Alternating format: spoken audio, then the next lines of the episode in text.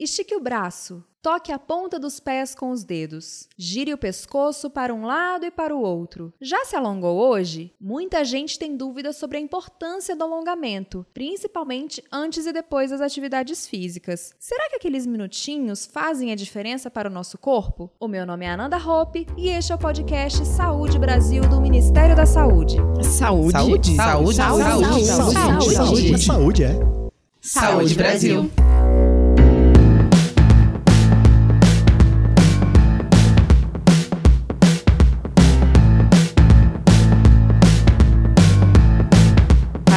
Conversa sobre a importância do alongamento antes e depois da atividade física, convidamos o doutor em Educação Física e fisiologista do exercício Renato André Silva e a fisioterapeuta Nayara Mello. Vamos começar com o doutor Renato falando básico. Doutor, o que é o alongamento? Alongamento é o termo que nós utilizamos quando fazemos um estiramento do músculo, ou seja, nós estamos pegando a sua origem e a sua inserção, ou seja, o seu ponto de término no osso, e estamos distanciando esses pontos. Ou seja, quando nós esticamos o músculo, nós chamamos isso de alongamento.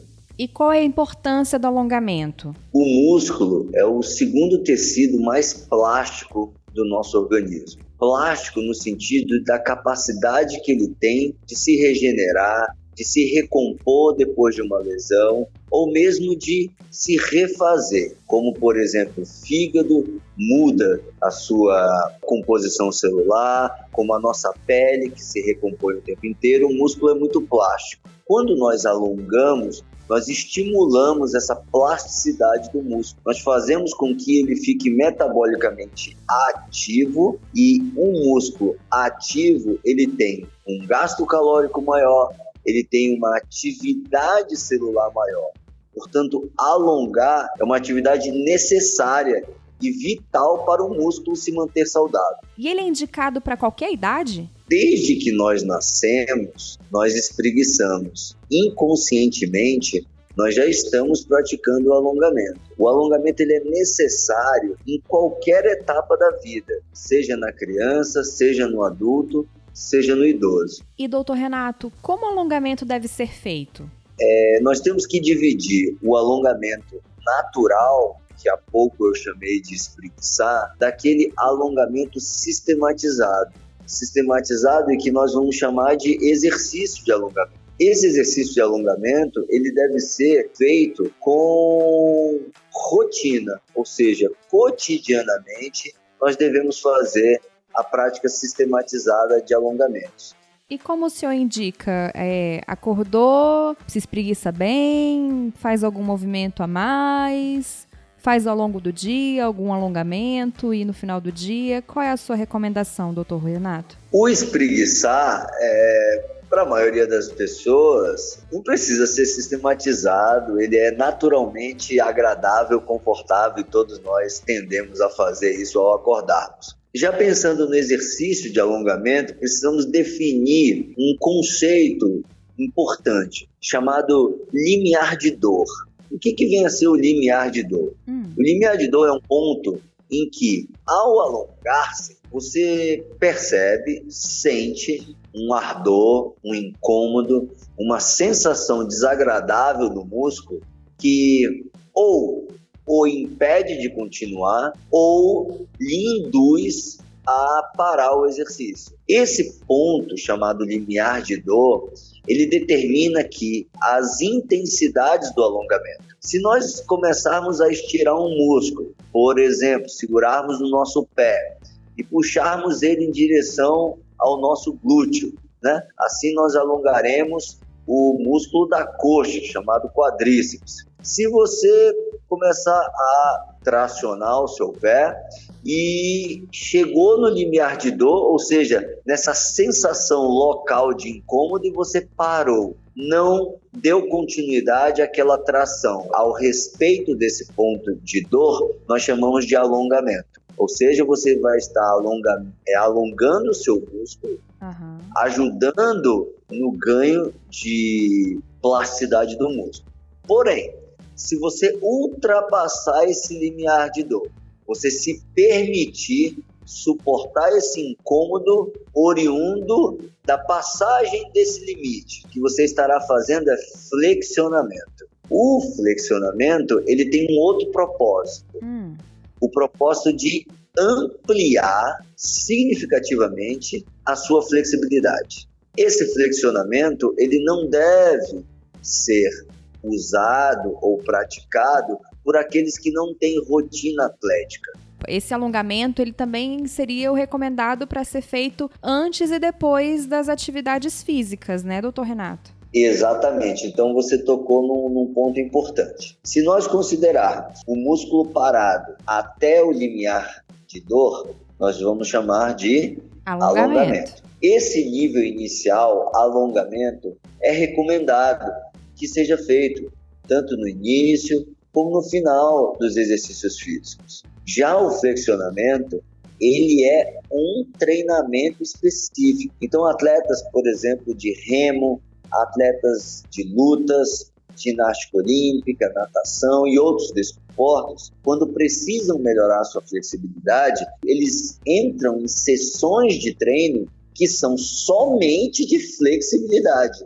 Sim, e um alongamento mal feito também é muito perigoso, né? O alongamento em si, o seu nível de letalidade, entendemos letalidade do seu ponto de vista de geração de danos uhum. no músculo, ou seja, grandes lesões, esse nível de letalidade é muito baixo, né? Hum, ah, que bom. Então, pessoas que respeitam o limiar de dor, é, ou seja, não sentem dor para valer ao alongar-se, não apresentam elevada probabilidade de se machucar. O se machucar durante o exercício físico ele está mais relacionado com a complexidade do movimento, com a intensidade do movimento, com a duração do exercício em si e também muitas vezes com a ausência de monitoramento. Alguém que olhe para o sujeito executando o movimento e veja se essa execução é, apresenta qualidade. Porque uhum. nós, quando estamos realizando o exercício, até aqueles com grande experiência motora, você não tem a capacidade de se perceber por completo. Uhum. Ou seja, você não consegue visualizar-se de uma forma plena. Por isso, a contribuição de profissionais como profissionais de educação física, como fisioterapeutas, colabora em muito com a prática mais saudável do exercício físico. Ótimo saber o que é e qual é a diferença entre os tipos de alongamento. Mas e quem não faz nenhuma atividade física por conta de alguma lesão ou por falta de tempo? O alongamento também é aconselhável? Quem conta pra gente é a fisioterapeuta Nayara Mello. Oi, Nayara. Olá, tudo bem? Tudo jóia. Então, Nayara, quem não pratica nenhuma atividade física por conta de alguma lesão ou por falta de tempo, pode fazer o alongamento? Pode, pode sim. O alongamento é uma técnica bem segura. Normalmente são técnicas fáceis que o paciente consegue fazer sozinho ou em casa mesmo, sem precisar de tanto auxílio. Então, é uma técnica bem segura, não, não tem prejuízo nenhum. É muito difícil alguém se lesionar fazendo alongamento. Inclusive, é uma técnica de tratamento também, então super válido. E para quem quer iniciar o dia fazendo um alongamento, é aconselhável? A pessoa vai começar o dia melhor? Então, eu dou preferência sempre para os alongamentos feitos ao final do dia, porque eu vejo o alongamento também como uma opção de relaxamento. Então, o paciente acorda, ele já está descansado, ele está mais preparado para o dia, né? Então ele sai, faz as suas atividades de trabalho, de, de dia a dia, atividade física, eu dou preferência para os alongamentos que são feitos ao final do dia, porque ele já traz um relaxamento, o paciente descansa um pouquinho mais. Mas não é contraindicado também fazer pela manhã, não. Uhum. E quais são os principais movimentos que não podem ficar de fora desse alongamento? Então, a gente tem alguns grupos musculares que são grupos musculares mais exigidos durante o dia a dia, durante as atividades físicas. Então, por exemplo, é, a posterior de coxa, a musculatura aqui atrás da perna, né, uma musculatura muito importante da gente alongar. A musculatura do abdômen, a musculatura das costas, principalmente para quem trabalha muito tempo sentado ou trabalha muito tempo em pé, também são musculaturas, grupos musculares importantes. Panturrilha, o alongamento cervical também, que é uma, uma articulação, uma musculatura musculatura muito exigida. Então, esses seriam alguns dos alongamentos principais que, que não devem ficar de fora. E quais movimentos você sugere, Nayara? Sim, se você sentar com as pernas esticadas e tentar alcançar a mão na ponta dos dedos, sem dobrar o joelho, né, com o joelho esticadinho, você está alongando a região posterior da coxa. Então é, uma, é um movimento interessante de fazer. Se você estiver em pé, e puxar uma das pernas para trás, como se quisesse encostar o calcanhar no bumbum, e segurar também durante um tempo, alonga a região anterior da coxa. Também é um, um movimento importante. Uh, se você tiver um apoio, se você colocar é, num rodapé mesmo, um rolinho, alguma coisa que levante a ponta do pé e o calcanhar esteja apoiado no chão, você consegue alongar a panturrilha também, né? Uh, a cabeça de lado, quando você coloca ela lateral e puxa é, com a outra mão, querendo levar a orelha no ombro, o alongamento cervical também. Algum rolinho, algum travesseiro que você coloque embaixo da região lombar também, para alongar um pouquinho os músculos das costas. Acho que são os, os principais, assim, os que eu consigo descrever, né, para alongamento mesmo e relaxamento. E você sugere algum tempo para cada movimento desse? Alguma repetição? Isso, eu gosto de trabalhar, a gente trabalha, pelo menos na, na parte do atendimento do paciente, entre 30 segundos e um minuto. Então a gente já sabe pelos estudos que menos de 30 segundos naquela posição não vai gerar efeito de alongamento e mais de um minuto não vai trazer benefício extra. Então a gente trabalha aí na faixa de 30 segundos a um minuto. Eu gosto de fazer normalmente três séries de cada um, por 40, 45 segundos mais ou menos. É um tempo razoável. E aquela esticada que a gente dá assim que acorda, ela vale como alongamento também ou não?